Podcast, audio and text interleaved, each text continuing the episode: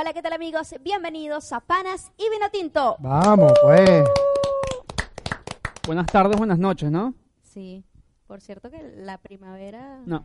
No, no, no parece. no, no llega. ¿eh? Una semana muy, muy gris en Buenos Aires. Totalmente, o sea, Lluviosa, literalmente. fría, Todo el día ventosa. Horrible. Pero todo, el viento es que creo que lo que nos juega mal. Yo no sé si, si es que eh, los, los argentinos tienen razón. Yo decía, argentinos son un poco ese, si están escuchando, bueno, vayan. son un poco exagerados con el tema del clima, ¿no? Siempre están pendientes que si el clima, que si el... No, pero ahora es que- yo estoy obsesiva con es el tema del clima para vestirme, Sobre todo en primavera.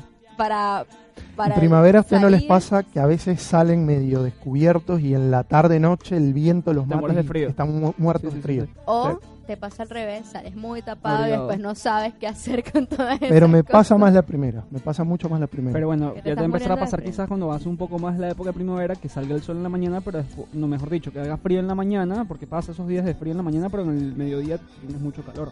Sí, Que sale el sol y estás prendido fuego en transporte pero público. hay un dicho que dice es mejor quitarse a que te falte. Bueno, sí. Sí, la verdad Yo lo veo sí. así, La- por lo soy- menos yo. Yo soy muy friolenta. Yo también. Del llano venezolano Igual a pasó algo, 40 grados. pasó algo particular el día de la primavera, el 21 de septiembre, que siempre, yo tengo aquí 7 años, desde que yo estoy acá, usualmente era días de lluvia, días de nu- nublado, viento, eran días feos que no tienen nada que ver con la primavera, pero puntualmente este día de primavera, el 21 de septiembre, fue un día lindo. fue de sol. Estuvo bueno y bueno, que yo... yo O sea, nos dieron un día lindo y los demás y los demás, horribles. sí, sí, sí. Pref- Creo que hubiese preferido que lloviera ese día y los demás días estuviesen ¿Y cuál soleados. es su, su estación favorita del año? Primavera, primavera. Pero ya cuando entra bien, no, La no está no está semi primavera, no. Cuando Las entra como Dios manda. Podemos salir a, y, y recuperar la ropa. Porque uno termina todos los días vestido casi igual con la Encamperado, misma campera. encamperado. Sí. Encamperado. Pero Bueno, muchachos, antes de empezar, eh, algunas recomendaciones. Llegamos gracias a Melao Bakery, los amigos de Scott Barber Shop. También recordar que esta, este programa sale además de en la página de Radio Capital, en HSM Deportes Podcast, que siempre lo publicamos en la página de hsmdeportes.com. Así que por ahí también nos pueden, nos pueden escuchar, si no pueden llegar a escucharlo en vivo los días jueves. Eh, entre semana lo vamos a estar publicando seguramente el programa, así que bien pendientes por ahí. ¿No tienes algo de béisbol por ahí? Sí, tenemos béisbol, eh, esperemos tener un contacto sorpresa, si no, hablar rapidito de lo que es la, la Serie Mundial. Eh, los nacionales de Washington, ante todo pronóstico, porque no eran favoritos ni en la primera, capaz en la segunda serie un poquito más, pero en la primera no eran favoritos y destronaron al, al vigente campeón de la Liga Nacional, los Dodgers de Los Ángeles. Ya no vigente porque los nacionales hace un par de días eh, tomaron ese cetro, un cetro que eh, se convierten en el vigésimo noveno equipo en llegar a una serie mundial. Solo ya los marineros de Seattle eh, es el único, la única organización que no ha podido alcanzar la, la serie mundial. La ciudad de Washington, aparte, va a disfrutar una primera serie mundial desde 1933 cuando lo hicieron siendo los senadores de Washington. Hoy los nacionales que pasaron por una metamorfosis fueron los Expos de Montreal, hoy son los, los nacionales, llegan a esta final con eh, un roster donde se ve muy robustecido de eh, muy buen picheo y la, por supuesto la impronta de venezolanos que en el béisbol nunca falta. Aníbal Sánchez, una segunda juventud, lanzó un juegazo, siete innings, dos tercios de no-hitter, hasta que bueno, se lo rompió precisamente otro venezolano, el Cafecito Martínez, y la garra y la, el, humor que le ha puesto Gerardo Parra a esto, a este, a este dogout, a este ambiente que ha creado dentro de el seno de los nacionales de Washington. Así que el equipo que llegó como comodín, que empezó muy mal la temporada, terminó metiéndose a la Serie Mundial, esperando rival de también los favoritos, porque va a ser favorito el que pase de la Liga Americana entre Yankees y Astros. ¿Cuál es tu pronóstico? Creo que van a pasar los Astros. En- van a eliminar a los Yankees y la Serie Mundial el favorito va a ser el que gane la Liga Americana. Los nacionales tienen muy buen picheo, pero el bullpen es su punto flaco y el bullpen en, eh, en estas instancias es muy importante y más ante las ofensivas que van a enfrentar. Eh, la de los Yankees y la de los Astros son muy poderosas. Yo con el béisbol estoy totalmente negado, siempre lo vengo diciendo No, ah. mal al aire, pero el, A ella me vio a mí mí- como que che, di No, algo. pero tú ibas a decir algo, ¿no? No, no, le iba a preguntar que, que, cómo era- cuál era la posibilidad de, de acceder a los partidos acá de béisbol de la temporada No. regular, ¿no? Los pasan siempre No, por los ESPN. pasa por E ESPN, algunas cableras, lo pon- no todas Claro. las compañías de cable, pero sí. Eh, Cablevisión, por ejemplo, los pone eh, lunes, martes, miércoles, viernes, sábado y domingo. Ah, o sea, el único día que sin no, problema. el único día que no pone es jueves. Si no MLB TV, que es el canal por internet, te pone un partido gratis todos los días. No es el más popular, no es el mejor partido, pero tienes la posibilidad. A veces te consigues unas sorpresas de partidazos que se dan, de juegazos, que, que bueno, estaba gratis, tu- tuviste suerte y lo... O sea, la recomendación lo para los que están escuchando es que accedan a la página de MLB y. MLB.tv y si tiene cablevisión lo ve todos los días. Ahí va. Ahí que... Le hace falta a Pedro. Sí, ¿no? Sí, sí, para que pueda conversar del tema. claro. Pedro, por favor, vuelve. Tuki, tuki. Por Bueno. favor, Pedro, vuelve. Esta Sí, gente. eh, el béisbol para mí es el, bueno, el que me conoce sabe que es el deporte uno para mí. ¿En serio? Sí, sí, me gusta mucho el fútbol. Me gusta muchísimo el fútbol, no, no. pero No, mentira, no. es mentira. entendible, es el deporte pero- rey de nuestro país. Sabes que a mí me pasaba mucho con mis eh, colegas en Maracaibo, que tenía mucha amistad con ellos. eh, bueno, Gustavo Pérez, que bueno. Eh, muy el gran sí, pájaro. Sí, este, también con, con Maleta, Luis Parra, Claro. que al final parecía que ¿pero a ustedes les gusta más el béisbol que el fútbol, ¿por qué? Y bueno, Gustavo sí me lo confesó, que su deporte favorito era el, el béisbol, porque es su, su user en Twitter era Gus Honron. Y yo Ah, le decía que tenía que ser Gus Gol.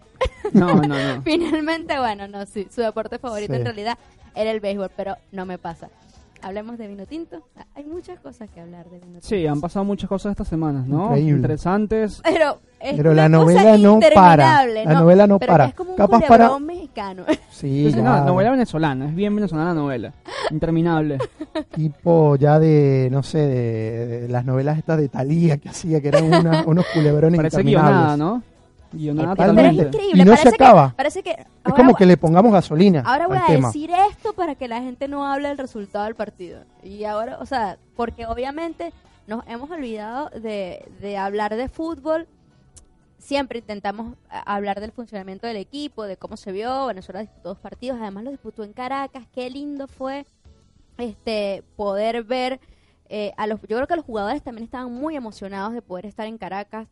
Eh, muchos de esos jugadores tienen tiempo en Europa, casi no van a Venezuela últimamente, entonces bueno, resultó que, que fueron, sus familias lo fue, lo fue a ver a la capital, hubo mucha gente que, que lo veía en redes sociales, fue por primera vez a ver un, un partido de la selección en Caracas, lo cual estuvo bastante lindo, además que creo que es una sede que se debe recuperar totalmente, o sea, la selección tiene que poder jugar en Caracas partidos de eliminatoria, pero como lo veníamos hablando, este Luis, parece que se, se hablan más de otras cosas que de fútbol, cuando ya viene lo importante, que es el fútbol y el arranque de este ciclo rumbo al Mundial. Sí, tal cual, viene el arranque de lo que es las eliminatorias rumbo a Qatar 2022, que creo que es el objetivo de la federación y por supuesto el cuerpo técnico que a pesar de todas las cosas que se hablaron en el medio, se estaba en duda, pero eh, se, está- se afirma que Dudamel hoy por hoy es el, el- el técnico de la selección de Venezuela, ¿no? Y sí, como tú decías, creo que Caracas que ser una plaza muy importante. Justamente te- vamos a conversar con Jesús Rardinelli, quien es el vicepresidente de la Federación Venezolana de Fútbol, en donde, Jesús, por supuesto, te damos la bienvenida y me comentabas eh, hace unos días que conversábamos que estaban más que satisfechos con la plaza, ¿no? Sí, estamos contentos con el público asistente, pero como te, te decía, que no es solamente lo del público de la cancha. Este, FIFA exige una serie de, de, de, de, de- de puntos que hay que cumplir para que, para que la plaza sea declarada. ¿Aló? ¿Aló? Hola, ¿Estás? te escuchamos. Ajá. Ok, como venía diciendo, para que la plaza sea declarada acta, este, debe venir una empresa de parte de Conmebol que se llama Arena Brasileña. Ella viene y revisa las instalaciones y, y da la- las condiciones que debe respetar la cancha para, para declarar acta por la eliminatoria del Mundial. Jesús, te habla Andreina Pacheco. eh, y tú, según tu perspectiva, ¿qué crees? Eh, ¿Sí cumple con las expectativas de Conmebol la cancha de Caracas para poder ser sede para la selección? No, la parte de seguridad no la cumple bajo ningún concepto. Ah, ¿Y qué, ¿Y qué otra cancha en Venezuela cumple con, con, con esas expectativas? Está la de Mérida, está la de Puerto Ordaz, está la de Barquisimeto. Solamente que debe, deben ser- dar algunas algunas soluciones que ya Are- la empresa que te veía comentando, Arena, ha dado una serie de recomendaciones que se deben ser aca- acatadas al pie de la letra y para ellos poder dar el visto bueno. O sea, básicamente hoy por hoy habría que sacar entonces de la planificación a Caracas como una de las principales sedes posibles de cara a las eliminatorias. Hoy. No, no, Caracas hoy no reúne las condiciones. O sea, si tú has asistido a, a- a- si tú has asistido a eventos, por lo menos el autobús de los jugadores no tiene cómo llegar, o sea, los jugadores quedan Claro. expuestos a- al público y esa parte, bajo ningún concepto, nadie lo va a probar. Increíblemente tengo una estadística que más allá de que todo lo que se ha hablado de que Caracas sí y Caracas no, de los últimos minutos que se han disputado en Venezuela, Caracas es el que mejor asistencia ha recogido con superando los 20.000 espectadores. Esto creo que es importante, ¿no? A la hora, a la hora también de evaluar la, lo que sería la sede de un partido, ¿no, Jesús? Está bien, pero ah, ah, la parte de la infraestructura no lo cumple. Tú no tienes los salas, las salas VIP, tú no tienes las salas para, para todo lo que es transmisión. O sea, hay una serie de cosas que deben ser atacadas. Los camerinos no son, no son el, el- el 100% ideales como lo exigen las elecciones. O sea, hay muchas cosas que eh, la parte de infraestructura que, que no, no, no, no, no cumple con los requisitos. Hay una parte en los laterales de la cancha quedan expuestas a que, a que cualquier persona pueda brincar y entrar a la cancha. Esa, todo eso FIFA es muy exigente a la hora de, de- de poder darte el visto bueno. Jesús, ¿y cómo, cómo, encuent- cómo se encuentra hoy lo que es el ente de la Federación de Venezol- Venezolana de Fútbol con todo lo que se habla mediáticamente, ¿no? Obviamente desde nuestro lugar, desde la prensa, eh, siempre estamos debatiendo distintas cuestiones, pero me gustaría saber cuál es tu opinión o qué es lo que nos puedes re- re- llegar a comentar de lo que pasa hoy por hoy en la Federación con respecto a lo que es el cuerpo técnico y demás. ¿Está totalmente afianzado? Te- yo te lo he venido diciendo. Eh, afianzado no, seguro no tiene nadie nada. eh, todo, eh, ellos están, co- tiene hoy en día, son es el cuerpo técnico, la, Junta Directiva lo respeta como tal y están cumpliendo sus funciones. Este, lo único que la Federación, la Junta Directiva está clara es que no vamos a estar permitiendo lo que se permitió la otra vez cuando Noel, que muchos juegos que no daban resultados y quedó hasta final y ya cuando quisimos reaccionar fue tarde pues este esto es como todo en todas partes La- el, el cuerpo técnico está condicionado a tener buenos resultados eso es lo único hoy en Eso- día ellos, ellos son el- ellos son los que están al frente de la selección y seguirán al frente de la selección bajo los parámetros que, que la junta directiva le está pidiendo pues Jesús, y palabras van, palabras vienen con respecto a lo que es la, el contrato del, del cuerpo técnico, ¿no? Hablamos de Rafael Duhamel. ¿Anual o cuatro años? Porque se dice una cosa... anual. El contrato es anual. La, la, eh, eh, aquí la, este- la eterna historia, un, bolívar tengo, un bolívar debo y un bolívar voy a recibir. ¿Qué es lo que tengo? Un bolívar. Y con eso es lo que nosotros vamos a ir funcionando. Perfecto. Eh, Jesús, te habla Julio Castellanos. Muchas gracias por, por tu Y tiempo. no, y, no, y no te quiero decir con esto Sí. que, que él va a salir el año que viene. No, el, el cuerpo técnico seguirá, solamente que el contrato será anual porque este, ninguna persona va a comprometer a cuatro años un presupuesto que no existe. Está claro. Jesús, eh, cambiando un poquito de tema, pero siguiendo en, en tema federación y, y metiéndonos un poquito en lo que las declaraciones de Joseph Martínez. Quería preguntarte directamente a ti como representante de la Federación Venezolana de Fútbol, eh, cómo han caído las declaraciones de Joseph, todo este tema de su renuncia a la selección. ¿Ustedes han tratado de hacer algún acercamiento? Cuéntanos un poco la postura de la Federación Venezolana de Fútbol en torno a este caso.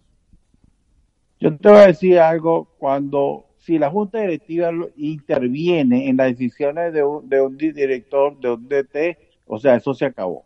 La decisión de DT hay que respetarla como tal, porque ningún miembro de la, de la, Junta Directiva de la Federación le dice al DT, mete a fulano, saca a Men- a Mengano, lleva a, fu- a Zulán, no. El DT tiene su libertad de convocar, de escoger, de colocar a quien quiera.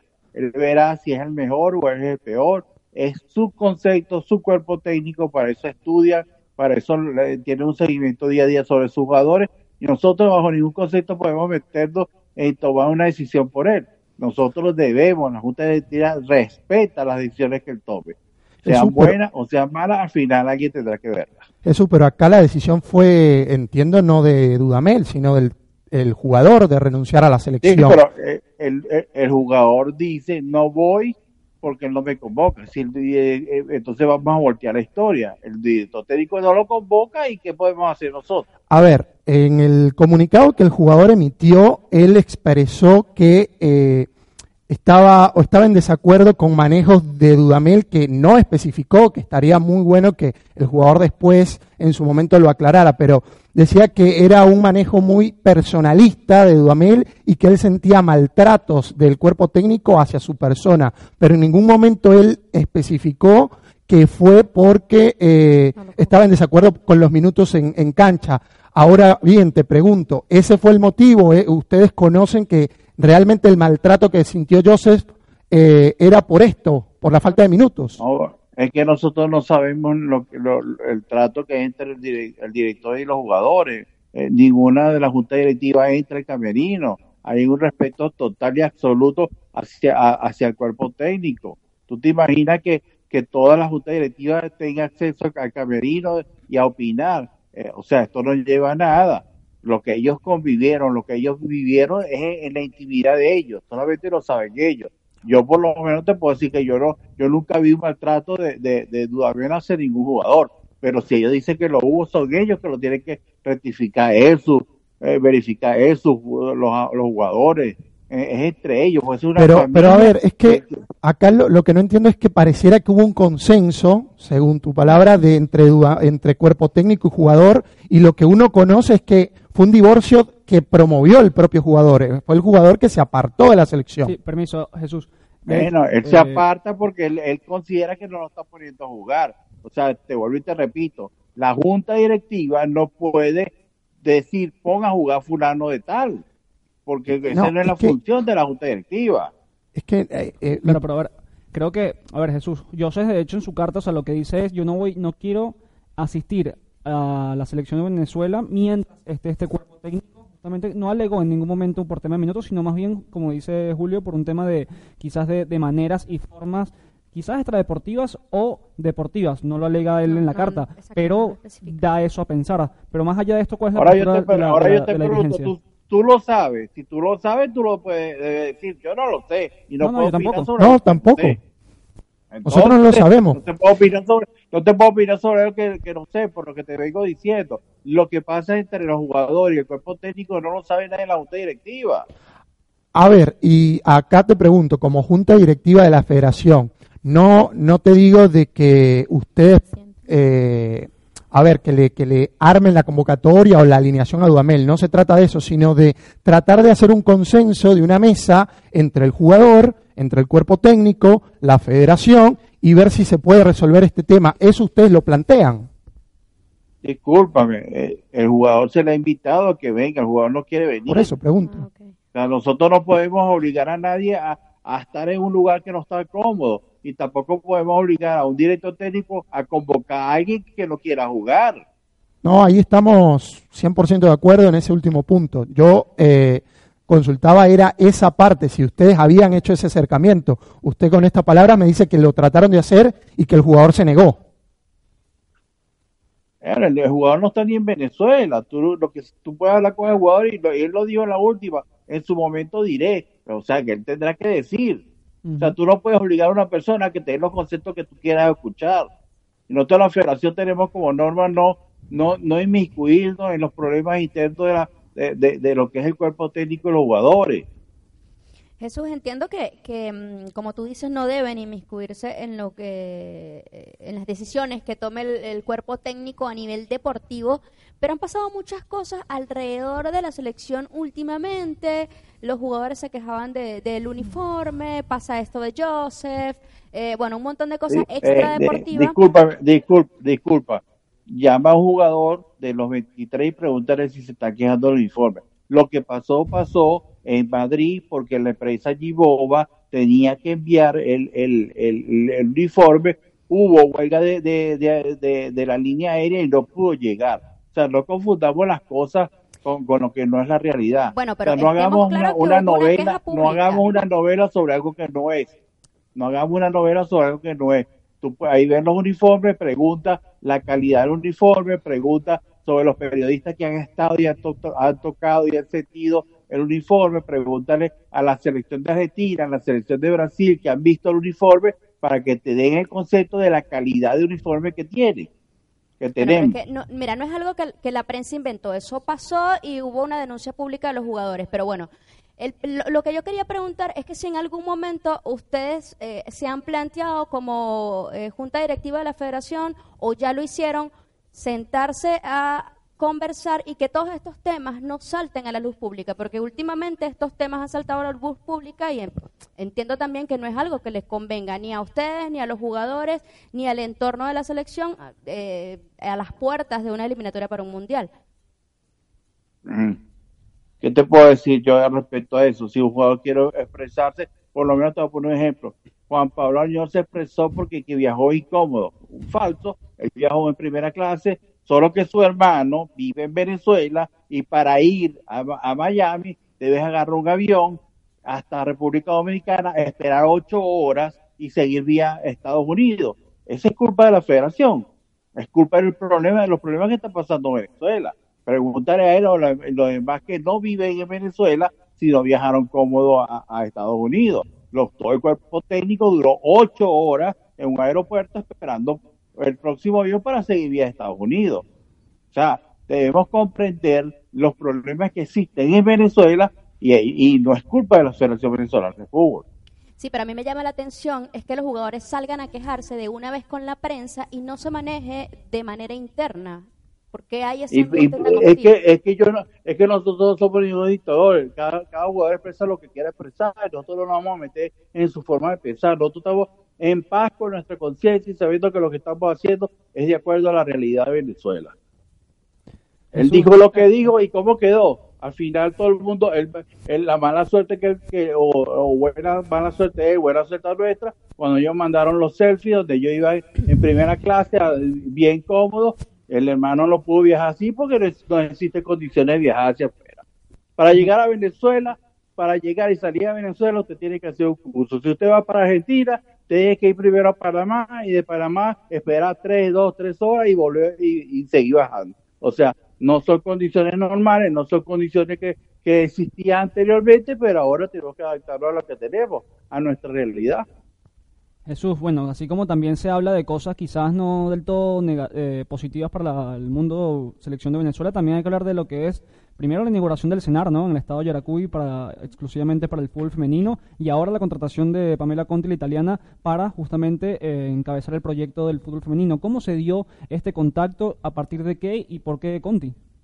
Y felicidades, ¿no? Por, No, por esta gestión. yo, yo, yo viajé a- a Italia, viajé a España, viajé a Italia, tuve contacto con muchos entrenadores, tuve conversaciones con muchos entrenadores. Nuestro fin siempre fue tener una mujer entrenadora. Eso fue el, el primer, o sea, el punto número uno que se trazó la junta directiva fue una mujer entrenadora. Quitar, apartar los hombres y comenzar con una mujer entrenadora por muchas condiciones, por lo que hemos vivido anteriormente. Eh, Este, ¿y qué estuve no? en Italia, me entrevisté con, con cuatro o cinco eh, mujeres entrenadoras, estuve en España y, a- y recogí todos los currículos, los llevamos a la junta directiva y entre todos, este, este fue el currículo que más nos llamó la atención, más las condiciones económicas que ella estaba solicitando, las condiciones de que ella estaba dispuesta a quedarse en Venezuela, eh, y todos fueron puntos que fueron reuniéndose y al final se llegó una, a algo positivo. Ella vino a Venezuela previamente hace tres semanas con la condición de que primero viera el país, las condiciones del país, después que si ella estaba de acuerdo y quería ah, y se adaptaba, ella decidiría si sí o si no. Y así fue, vino, estuvo en Yaracuy, se adaptó, estuvo con, con la, la- la muchacha, convivió con ella durante una semana, este, eh, se reunía, hablaba, y entre todos llegaron, ella, a ella le gustó, las muchachas la aceptaron como tal, y se llegó a la conclusión de que se debía contratar y se contrató la semana pasada, hoy se presentó a la prensa, este, ella viaja eh, el día 4 para Italia, va a haber dos, dos encuentros en Italia y, ella, y buscando colocar la mayoría de nuestras jugadoras en el extranjero y ella va a ser la directora técnica de la absoluta dando directrices a la sub-17 y la sub-20. Ella va a vivir en el estado de Yaracuy, en San Felipe, donde eh, irá a aprovechar lo máximo el centro de alto rendimiento. Jesús, eh, ahora que la verdad es que me quito sombrero con esta gestión de la, de la federación por nada por el contrato que le están haciendo a, a la, al entrenador italiana. Preguntarte respecto a eso, ¿hasta cuánto tiempo? ¿También anual el contrato? Sí, todos los, los contratos son anuales. Ella todos los años se renovará porque lo que te venía diciendo, ella, ella tiene que adaptarse a, a, a Venezuela. Hoy en día ella dice que le gusta. Ella viene de, de viene está, estuvo en Atlético de Madrid, en Real, en el Real Madrid, estuvo tres años en Rusia y bueno, ella viene si se, si ella logra el fin nuestro es que lo, tenga todo el ciclo completo y logre entrenar a nuestros jugadores para ir a, un mundial. Ese es Jesús, nuestro fin la de ¿ya la, de la junta directiva y, y es lo que ella, ella se tiene que trazar. Jesús, dime algo, dime la verdad con esta. ¿Ya probó las arepas la, la italiana o no? Ya, ya la probó, ya, y hasta la calchapa la probó en. Eso es importante. Jesús, Mm. y aparte de, de Pamela Conti, ¿qué otros nombres eh, tuvieron en carpeta? Este, estuvieron Patricia, eh, una, una que, una que actualmente eh, está en la, en la, en la, en, en la Federación Italiana, ella también vino, pero, o sea, no, ella, ella dependía mucho porque ella hacía unos programas con la RAI, o sea, no, no, no podía estar constante aquí, al final eh, ella vio que, que no podía seguir con nosotros, no, no, no le convenía estar con nosotros, tenía que rescindir el contrato que tenía con la Federación Italiana y, o sea, hubo muchos problemas de, de, de, de, adaptarse a esto. Y pero como Pamela ella prácticamente este dice que ella viene de Rusia, que ella no, y ella al final dijo, no, yo me quedo y, quiero, y, me gusta este proyecto, y después que vio a las niñas sus 17 jugando, le, sorprendió, porque del, grupo de la sub-20 hay 5 sub-17, y ella, ella dice que tenemos un gran futuro si estas muchachas logran, eh, logran encaminarse bajo, bajo una cierta línea y unas ciertas tácticas que ella quiere implementar y todo lo que ella sabe de, de tanto tiempo, pues ella fue selección de Italia, ella tiene su buen currículum. Sin duda. Bueno, Jesús, Estu- estuvo ella, sí, para completar esto, estuvo ella en dos Eurocopa 2005 Sí. y 2009, y 2005 Inglaterra, 2009 con, en Finlandia, cuartos de final llegó en Finlandia. Y Jesús, eh, ya para ir cerrando la, la nota, gracias por tu tiempo, obviamente, muy, muy interesante todo lo que nos con- comentabas. Eh, te, quer- te quería preguntar con respecto a lo que es hoy por hoy las arcas de, la federación en cuanto a lo económico, porque en el tema patrocinio estamos un poco mal parados. Entonces, preguntarte cuál es eh, la expectativa de acá al inicio de la eliminatoria para que justamente podamos conseguir sponsors que teníamos en las eliminatorias pasadas y ahora no tenemos por un tema de condición económica del país. Actualmente quien, está cerrando con nosotros es, eh, eh, son unas empresas del gobierno. Pues las empresas privadas en Venezuela hoy en día no tienen las condiciones económicas para, para, para, para ser sponsors nuestros y estamos yendo con, con dos em- con las empresas del gobierno y aparte la única empresa privada es la Tele Tuya que fue la que ganó la licitación de la, de la televisión internacional. O sea, Y Hoy- bueno, hoy es nada más la tele tuya.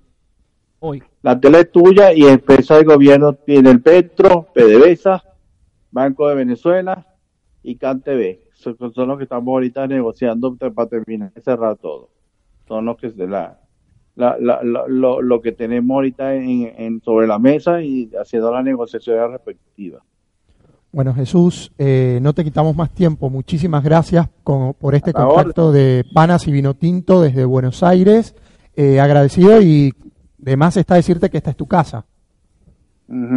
Está bien, ahí, tiene, ahí tenemos a- al negro Hurtado, sigan Sí. apoyándolo, y a, y a Vargas, que fue llevado por nosotros hasta allá, hasta Argentina para que logre también con. Racing. Sí. Y Holsen que está en Racing, que también viene de la de la generación de la generación que fueron subcampeones del mundo, Tal cual, tal cual. todos esos muchachos. Bueno Jesús, Bueno, agradecidos por tu tiempo. Saludos. Igual, gracias. saludos a ustedes y están siempre a la orden. Gracias. Bueno, sinceramente, eh, debo decir que a mí el tema de las chicas me tenía decepcionada, pensé que estaba abandonado el tema, como que eh, nos olvidamos de que teníamos una generación que puede ir a un mundial y bueno, eh, esta noticia No, de no, sí, sí, me, eh, me- Tú recalcabas algo muy bien, eh, Luis, que era decir lo bueno y lo malo. Claro. Y esto es muy bueno, lo de no, la Federación. Venezolana de Fútbol con De respecto al fútbol Sí, sí, sí. femenino. Sí, porque, porque, creo que, que es algo a lo que es que tenemos que sacarle provecho porque porque está allí. Hay una generación muy interesante, no es solo Deina, la gente cree que es Deina y ya, No, hay un equipazo atrás. la gente olvida que, que, que Daniuska fue también a Daniuska, una, a una gala de FIFA, o Michel sea, Romero, eh, Moreno, García, eh, hay, jugadores, hay jugadores venezolanas jugando en, En ligas importantes en, en Europa. Deportivo La Coruña. aquí hay dos, hay unos jugando en la Guayaquil, hay unos jugando en River, hay no sé, en Colombia, en, en todos lados hay, y creo que es importante que le demos una continuidad, ¿no? De hecho, yo pienso, es una opinión muy personal obviamente, que creo que te, vamos, a- vamos a tener más alegrías si le damos atención y proyectamos al fútbol femenino, vamos a tener más alegrías en el mediano Sí. corto plazo que en el masculino. Creo que los caminos... Claro, creo que los caminos están eh, como más cerca de- en el fútbol femenino Sí, que en el fútbol masculino. apostar Totalmente de femenino. acuerdo. A ver, no digo que hay que apostar todo No, al fútbol femenino. no, no, en- hay pero- que Pero hay que pero hay que darle atención. Pero a ver, si se apuesta más, se apuesta más. Siempre se ha apostado más históricamente al fútbol masculino. Claro, en o todos sea, lados. hay que darle, en Venezuela, en todos hay que darle un poquito más Claro, hay que darle un de, más empuje. Lo del Cinar es al muy interesante, más allá de lo que Sí. pueda haber puertas adentro en la interna de, no sé, de manejos raros, siempre hay, obviamente. Y lo de la pero designación de la entrenadora italiana, Es Pamela es Conte, muy buena la gestión en ese sentido. y, Después lo otro hubo un par de contradicciones con el caso de Joseph Martínez. sí, sí, ahí como que Ahí no, como- quiso met- no, no quiso meter ficha, pero bueno. sí. Pero, pero nos dio una pista de lo que pasó, o sea, nos confirmó algo que nosotros especulábamos, que era que Joseph por se molestó porque no lo mete, es un tema de ego de Joseph Martínez, Sí, prácticamente totalmente. lo No que no, pero nos lo acaba de confirmar. Eh, yo creo que eh, no estaba claro cuál era el motivo, eh, el maltrato que sentía Joseph Martínez por parte del cuerpo técnico de la selección. Hoy Berardinelli Sí. nos los confirmó diciendo el muchacho estaba descontento porque no estaba viendo los minutos que él pretendía. Sí, igual Hoy es más está fácil confirmado. tirarla a quien no está que quien está, que es Dudamel, ¿no? O sea, es más fácil tirarle a Joseph que dejó la selección. O sea, no vas a decir si hay algo, a ver, creo yo que hay algo más entre entre líneas que no estamos, que no sabemos, que no nos, está, que nos va a decir Bernal- Bernal. Y mira, sí, la realidad es que, porque viste que Sí, sí, no hay que ser, no hay que pecar de ingenuo Claro, tampoco, no, ¿no? voy a confirmar nada porque en verdad no tengo información palpable de esto, pero se dice que hay muchos temas bajo la mesa en cuanto a gestión económica, dinero, pases y demás. Y eso obviamente Bernal no te lo va a decir. O sea, no nos va a decir, mira, sí, la verdad es que sí, yo sé que tiene toda la razón, pero bueno, estamos con Dudamel. No. Eh, él hizo la, la parte política más, más loable o más suave, digamos, y eh, se lavó un poquito las manos, no te puedo la- decir mucho, no lo Me sé. llama la atención chau. que digas que, pero es que llama a alguno de los 23 jugadores. Bueno, ¿a quién llamo? A, a- Pregúntale a los jugadores de la selección argentina. Hemos hablado con algunos, la selección pero- argentina no creo que les importe mucho el, el uniforme. Sí, vamos a ver qué opinas tú del No, uniforme pero- de la ojo, a ver, a ver, a ver, yo estuve en la Copa América, tengo las dos camisas Givo oficiales y la blanca es muy buena la, la calidad de la tela. Es No- distinta, no- la sí, blanca a la la, Vinotinto. Es que la- me- mira, lo que la yo- tela, lo la que yo blanca, la quise Vinotinto es distinta. Yo, yo en realidad ni siquiera le estaba haciendo una pregunta en cuanto al uniforme, sino lo que me llama la atención es que a los jugadores hoy Sí, les, falta el hielo en el entrenamiento Ya, y van y- y dicen en la prensa, miran, hoy no... O sea, ¿sí, Sí, me entiendes? sí, Estoy claro. siendo un poco exagerada con Sí, el sí, ejemplo, entiendo, entiendo, entiendo. pero se quejan por Sí, todo y porque parece como como, que que, no ya hay- se abrió... eh, o en vez sea, de plantearlo primero en la interna, como mira. No hay ese canal de primero manifestarlo importa. en cuerpo técnico o- federación, mejor esa es sino la de, única de una manera explotan los medios. en De la que les den atención. ellos descubrieron que, Que les dan atención. Exactamente. sí, puede ser. Entonces, y eso es lo que- muy no- Esa era la pregunta que yo le hacía, porque todos lo sueltan así, porque parece que la novela la arma la prensa, pero déjenme decirle que tenemos colegas que les encantan las novelas, pero en la novela la han armado todos sí, ellos mismos con los malos manejos, ¿no? O sea, eh, es más, nos faltó, comunicación. faltó también. capaz también a preguntarle con respecto de que Dudamel se enteró del partido contra Bolivia en conferencia Exacto. de prensa de Entonces partido allí contra no, nos Colombia, puede, ¿no? no nos puede decir que no hay como que un, un roce en esa relación, pero bueno. Y lo que más me, que creo que no sé si le preguntaste tú o tú que, que si se reunían, o si se juntaban, con- si mediaban, Sí, consenso- consensuaban cosas y decían que no, que básicamente que el cuerpo técnico hace la Que el suya, que es peor. claro. Es peor, o sea, la idea Claro. es que tú te sientes en la mesa, mira, Dudamel, A ¿qué ver, quieres tú? es que yo creo ¿Quieres que jugar el amistoso contra Bolivia, sí o no? Mira, no, porque la verdad es que los jugadores están todos en Europa y no los quiero traer, o, o sí, bueno, los trae, y el tipo, o sea, Totalmente. es la idea, o sea, es justamente la relación que entre que directivos y Ahí, ahí eh, evidenció también parte de ese divorcio que es evidente. O sea, que, que estamos todos claros que existe dentro de la federación, suya. pero ahí no los, no los termina de confirmar. Sin- sin no hay, claro, no hay una comunicación directa con Dudamel. Es que, a ver, no se le está diciendo tampoco a la federación que le diga a Dudamel cuál once va a poner contra Bolivia o No, el no, que sea.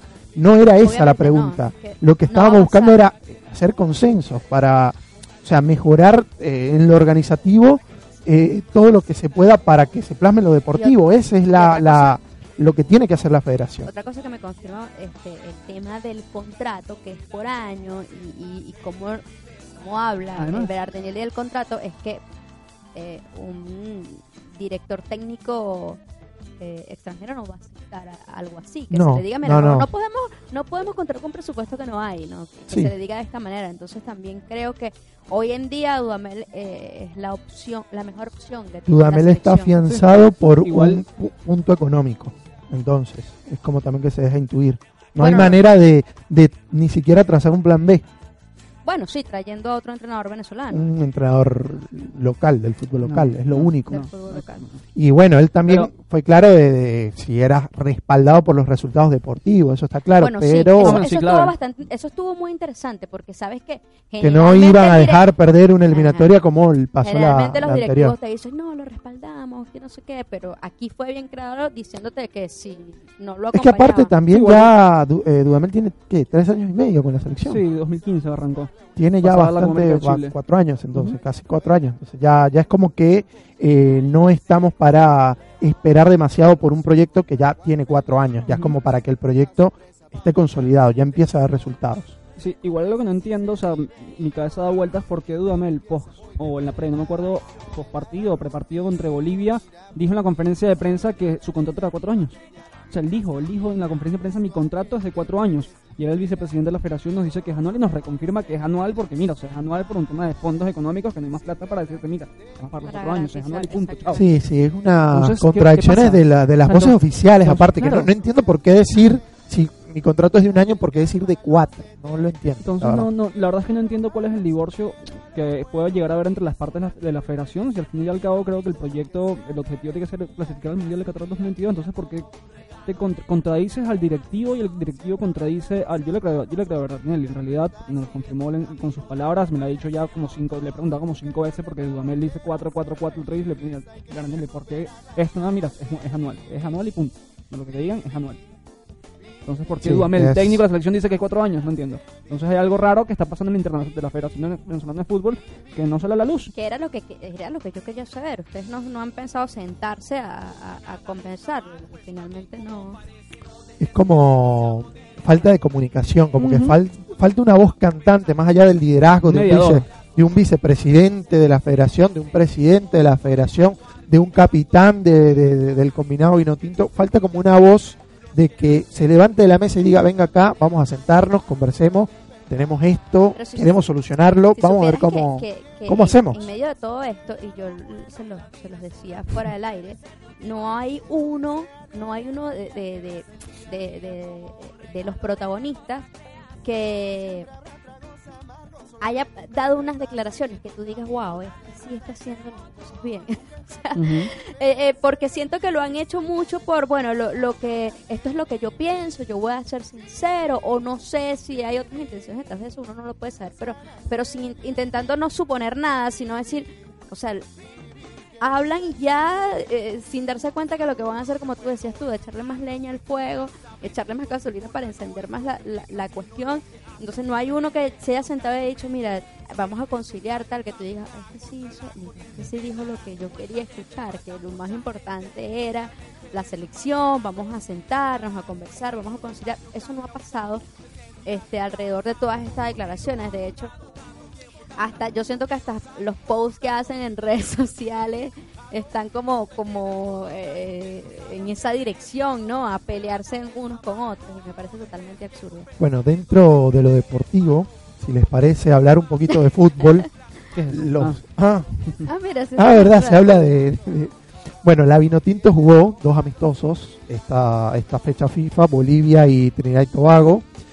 ¿Qué les pareció? Les quería preguntar, eh, sensaciones de esos partidos, jugó un poquito más eh, ofensivo la selección, usó tres volantes, eh, jugó como lo hacía en la era de Richard Páez, 4-2-3-1, dos volantes de contención, tres volantes ofensivos, un delantero. Se vieron muy buenas cosas. Es cierto que el rival per- permitió eh, que la Vinotinto desarrollara un fútbol eh, más vistoso, pero cuéntenme ustedes cómo lo vieron. Positivo lo de Otero. A ver, Sí, no, puntualmente el 4-2-3-1 contra Bolivia, que fue realmente el partido que pude sentarme a analizar tranquilamente. Eh, fue muy interesante ver, por supuesto, Tero junto con, con Sabarini y con, con Machís, ¿no? Ahí está. ¿Fue Sabarini titular en el partido? No me acuerdo ahora, me perdí. ¿Sí? eh, sí, Sabarino. Machís y Eh, los, tre- los tres titulares ahí por, en, el- en la zona de creación, en la zona de gestación y con Tomás Rincón y Yangel Herrera en la zona de recuperación. muy ¿no? buen momento de Yangel. Muy buen partido de Yangel, del equipo en general, aunque obviamente también hay que tener en cuenta que el rival no era tampoco era la gran medida, pero son partidos que tienes que ganar. O sea, Claro. los pierdes o los Y, y ganaste te- con autoridad, con ganaste con jerarquía. autoridad, en tu Claro, casa. no podemos eh, ser tampoco la sea, porque si tan gana- gris de si- que- Claro, claro. Ah, no, pero y- tenías que, pero bueno, lo ganó. Bueno, pero lo ganó y lo ganó como lo vi. había que ganarlo como lo ganó, contundente, siendo superior ante el rival, obviamente Bolivia en algunos Y además momentos efectivo, porque Claro, sí, efectividad. los goles. Que, que Claro. Un. Rondón, por cierto. Eh, creo que la selección de Venezuela mostró una cara que le veníamos pidiendo. Obviamente es un partido amistoso, en un contexto justamente favorable para Notinto porque era local, con una Bolivia que recién está empezando el proceso con, con César Farías. Farías recién está buscando lo que es el equipo. Nada, no lo tiene todavía. No tiene ningún, claro, no tiene absolutamente nada. De hecho, es muy en Bolivia porque es un montón de jugadores de Strongest que estaba haciendo, que están en buen momento. Pero bueno, en, en ese marco también hay que remarcar que Venezuela jugó un partido como local en Caracas, con todo el tema de la logística. Nos comentaba Jesús Bernelli que incluso el, el autobús cuando llega a Caracas es una complicación en el Estadio Olímpico del- del- de, la UCD. Em, y más allá de esto, con todo el marco negativo que rodea a la selección de Venezuela, con que si se va, que, que el otro, que, sí- que esto, Dudamel logró hermetizar a la selección de Venezuela en, en Caracas y sacarlos de todo ese quilombo, como dicen en Argentina, Sí. y dedicarse a jugar. Y Ahora, ahora bien, a mí me gustaría que esta propuesta la hiciéramos con un nivel o un rival un poquito más Sí. difícil, a ver cómo reacciona el equipo defensivamente también, porque tengo entendido no fue muy exigido. Eh, vimos eh, eh, una, un pico elevado individual por parte de, de Jordan Osorio, que para mí le saca dos cabezas de ventaja al, al resto de, de defensores centrales de la selección. Hoy por hoy está en un muy buen nivel pero tampoco fue tan exigido. Entonces, estaría bueno probar esta propuesta un poquito más atrevida con una selección que te exija un poquito más a nivel defensivo, a ver si se parte o, no se parte el equipo, si se puede mantener las líneas hecho. juntas. A mí me gustó mucho cómo funcionó Otero de enlace en el partido contra Bolivia, Sí. o sea, fue de los mejores,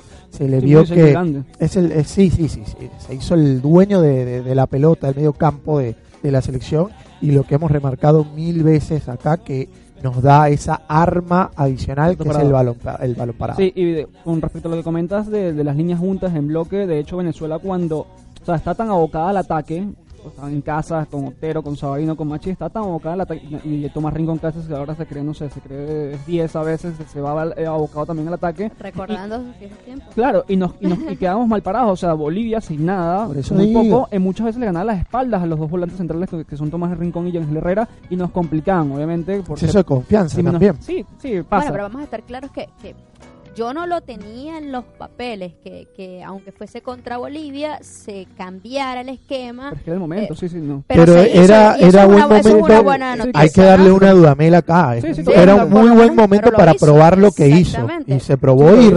resultó. O sea, como que ahí le abre como la cabeza a Dudamel de que puedo hacer esto también. es- es- esto funciona. Tengo jugadores como para hacerlo. Y así sale de ese esquema tan rígido que, que ha planteado en un año y medio, que más o menos viene jugando la selección de, de la misma manera. Sí, y otra cosa puntual es, a ver, creo yo que ese tipo de planteamiento lo vamos a poder hacer solamente en partidos de local, no no lo veo haciéndolo en un partido contra Argentina, al menos no, no estén- Ni de local ni de visitante contra Argentina. No, por eso, o sea, depende cómo sea el- la situación del partido. O sea, de entrada lo veo muy complicado. Rivales contra como hoy Bolivia, eh, Bolivia Perú, Ecuador, Paraguay. Paraguay, Paraguay ahí, ah, porque está, está mejorando. y no mucho más. Una Colombia, que los Colombia siempre se dan ahí como... Colombia se nos da bien últimamente, pero Por eso, respeto mucho el proceso No, de claro, Queiroz. Y el último partido Sí, nos dieron un No le, le fue- faltó contundencia. No, y no le fue bien. A, ah, bueno, pensé que hablabas del partido de Colombia, no le fue bien con, Uf. con Argelia. No pero, vi- pero probó mucho también. No vi, el, claro, no vi la, la titularidad de, de Colombia en ese partido. Sí, probó, probó 3-0, bastante. 3-0. 3-0 contra Argelia, pero Argelia campeón africano. Ujú. El último campeón. Em, pero sí, Mares bueno, hizo dos goles. hay, que darle la dere- hay que darle la derecha... hay, que darle, Sí, sí, tú sí lo viste, nosotros no. hay que darle la derecha a Dudamel en esta porque intentó probar en algún momento complejo Sí. desde el Agnotinto en el plano general, no futbolístico, sino más en el extradeportivo. Era Probó, le salió bien, eh, Rondón se lució, ya es el, gol, o sea, es el goleador absoluto de la selección con 27 tantos, 27 lleva, ¿no? Si no me sí, equivoco. 27. Eh, nada más y nada menos, y bueno, hizo dos y creo que es importante justamente lo que hablamos en la previa, ¿no? Como para llegar a agarrar eh, como confianza, ¿no? Para Era una prueba, era una prueba necesaria. Después otra cosa es probar un, un punta distinto a Rondón. Hay que probar a la Vinotinto post Rondón. O sea, tenemos Claro, que tú- tener alternativas. era Joseph. Era Joseph, bueno, ahora no está Joseph. Olvidémonos de Joseph por un momento porque no, no podemos contar con él. Imagínate, imagínate esto, se, se lesiona Rondón, Aristigueta, me parece a mí que es el delantero con más categoría. Además, es Pero- parecido a, a Sí, Rondón. pivotea. Joseph, me calienta tanto Joseph con la con lo que hizo, de que está bien lo que haya intentado plantear algo distinto, ¿no? Pero se quedó ahora Sí. ahí sin, sin, ¿sabes? Pero, bueno, esto es un tema porque ya está.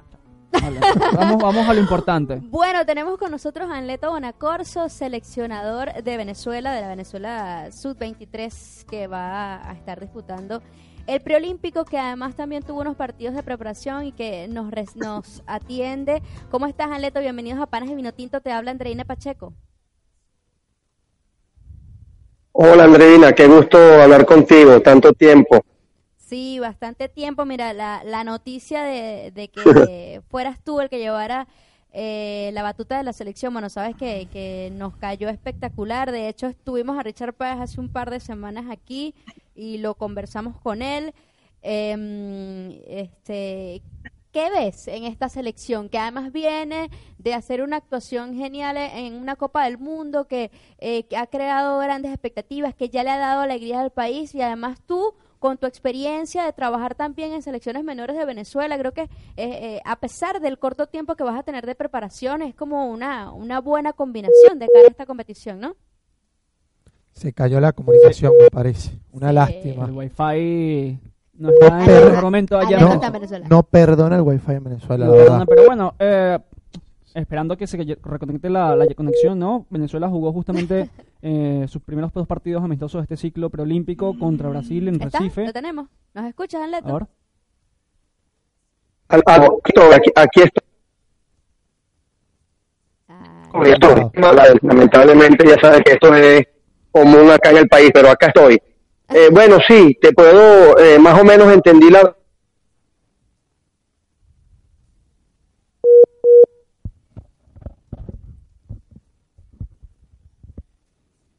nada, nada, estamos eh, tratando de conseguir nuevamente a Anleto. Eran los dos primeros partidos, conversábamos del ciclo de Bonacorso que va a tratar de hacer una hazaña para mí. Eh, ¿Por qué? Porque es una eliminatoria muy compleja, la del preolímpico sub-23. Y la preparación es un... La preparación muy corta, el proceso muy corto. Anleto tomó la batuta creo que finales de agosto, corregime. Sí, a- en a- realidad Andreina. se, reunió con los chicos hace Eh, poco. tiene muy buen equipo Venezuela. O sea, ilusiona más allá del preolímpico, ilusiona hasta sub-23, pero es complejo Además- porque tenemos dos cupos nada más desde Conmebol y Brasil Muy está muy bien, ya lo demostró, nos goleó 4 a 1, tiene un proceso de más tiempo, eh, Argentina sub-23 también tiene un equipazo, entonces ya por ahí hay dos favoritos muy claros, Uruguay como siempre tiene también jugadores, eh, saca jugadores todo Sí, el Brasil, tiempo, Argentina. Sí, Brasil Uruguay. como, como lo mencionaba, así que va a ser un reto bien difícil La por el poco tiempo que va a tener. claro. La- yo tengo expectativas de que veamos síntomas de, de- del talento que tiene el, el sub-23, pero de clasificación, honestamente, La veo difícil. Me da ilusión verlos jugar de nuevo. Ujú. Eh, Me gusta mucho la, la pareja Córdoba-Hurtado. Me crea mucha ilusión a mí en lo particular, en lo futbolístico. Claro, Sí, Córdoba,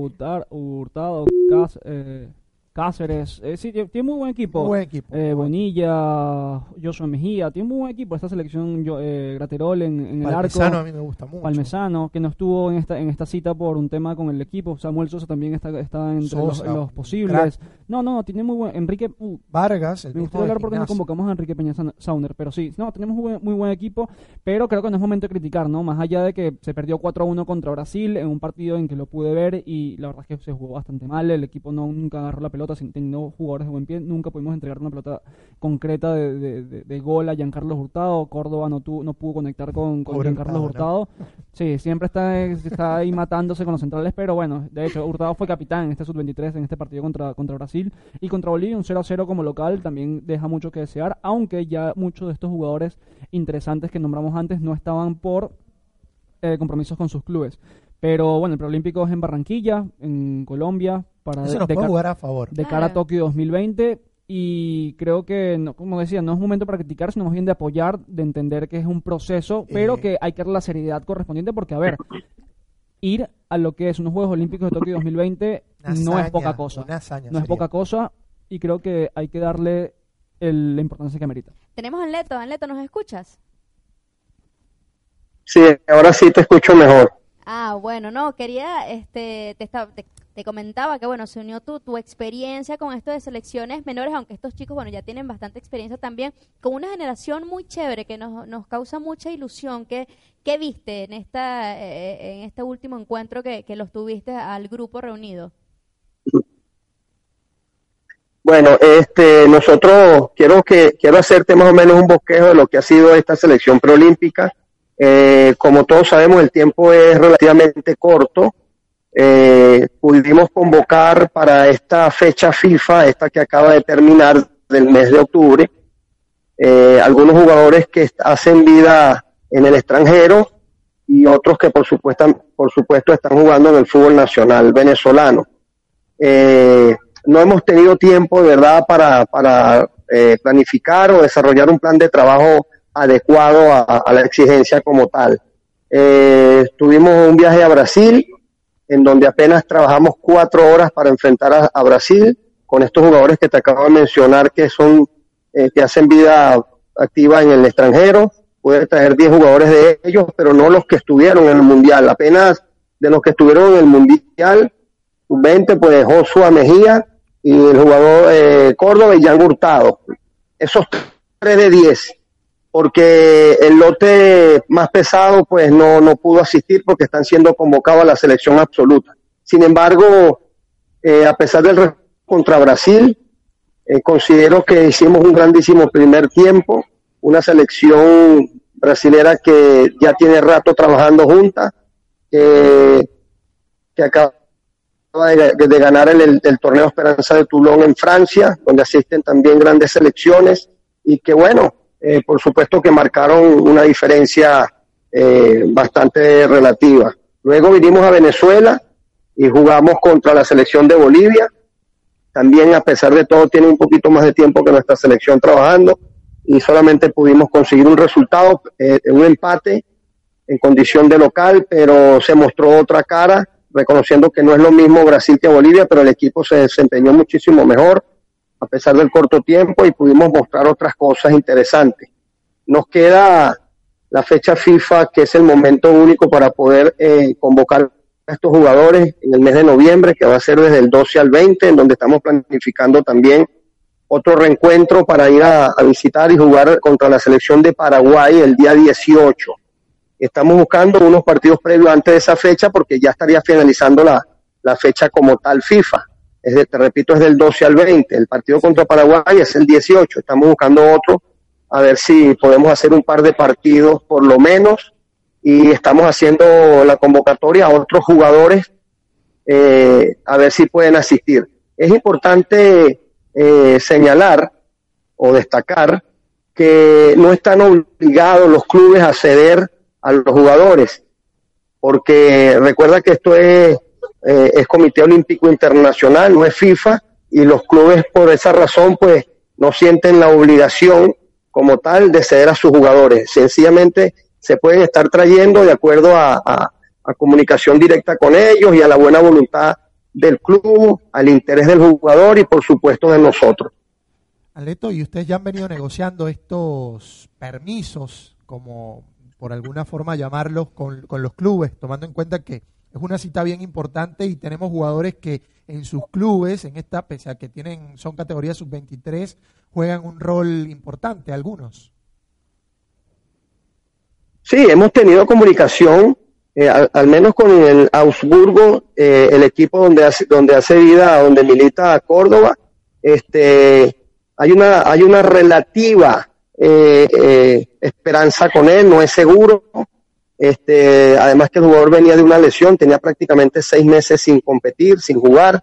Pero bueno, allá en Brasil le dimos un primer tiempo en la cual pues estuvo más o menos a un 50% del nivel que le conocemos.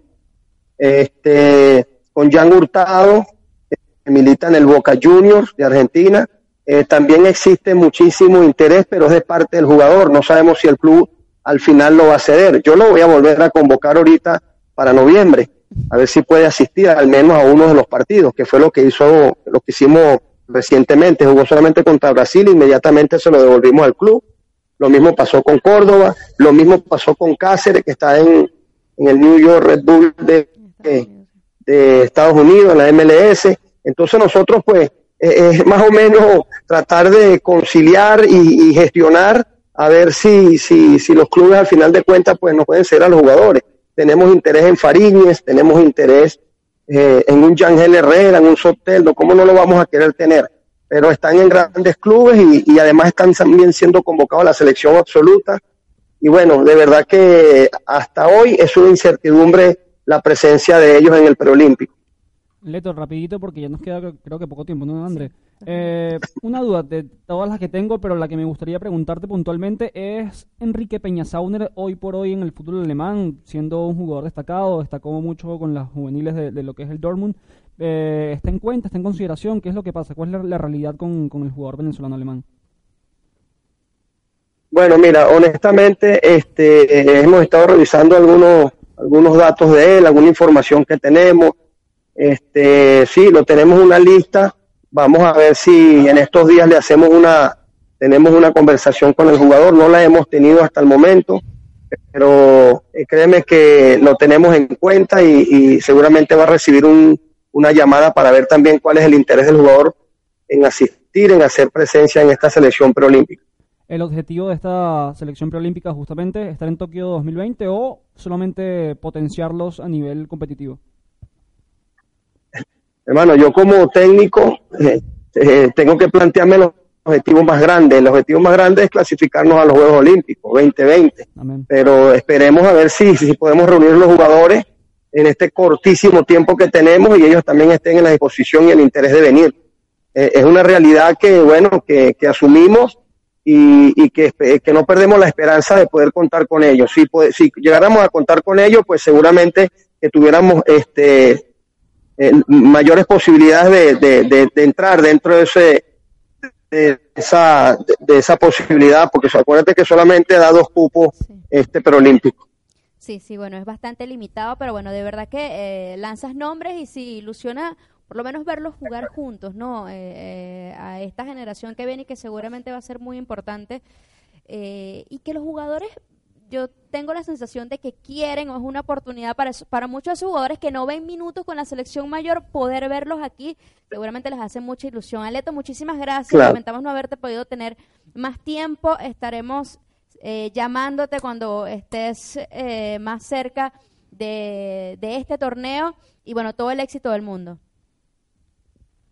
bueno muchísimas no, muchísimas gracias y bueno buenas noches hasta una próxima oportunidad Bueno, era Leto Bonacorso, director técnico de la selección sub-23 que va a disputar el preolímpico.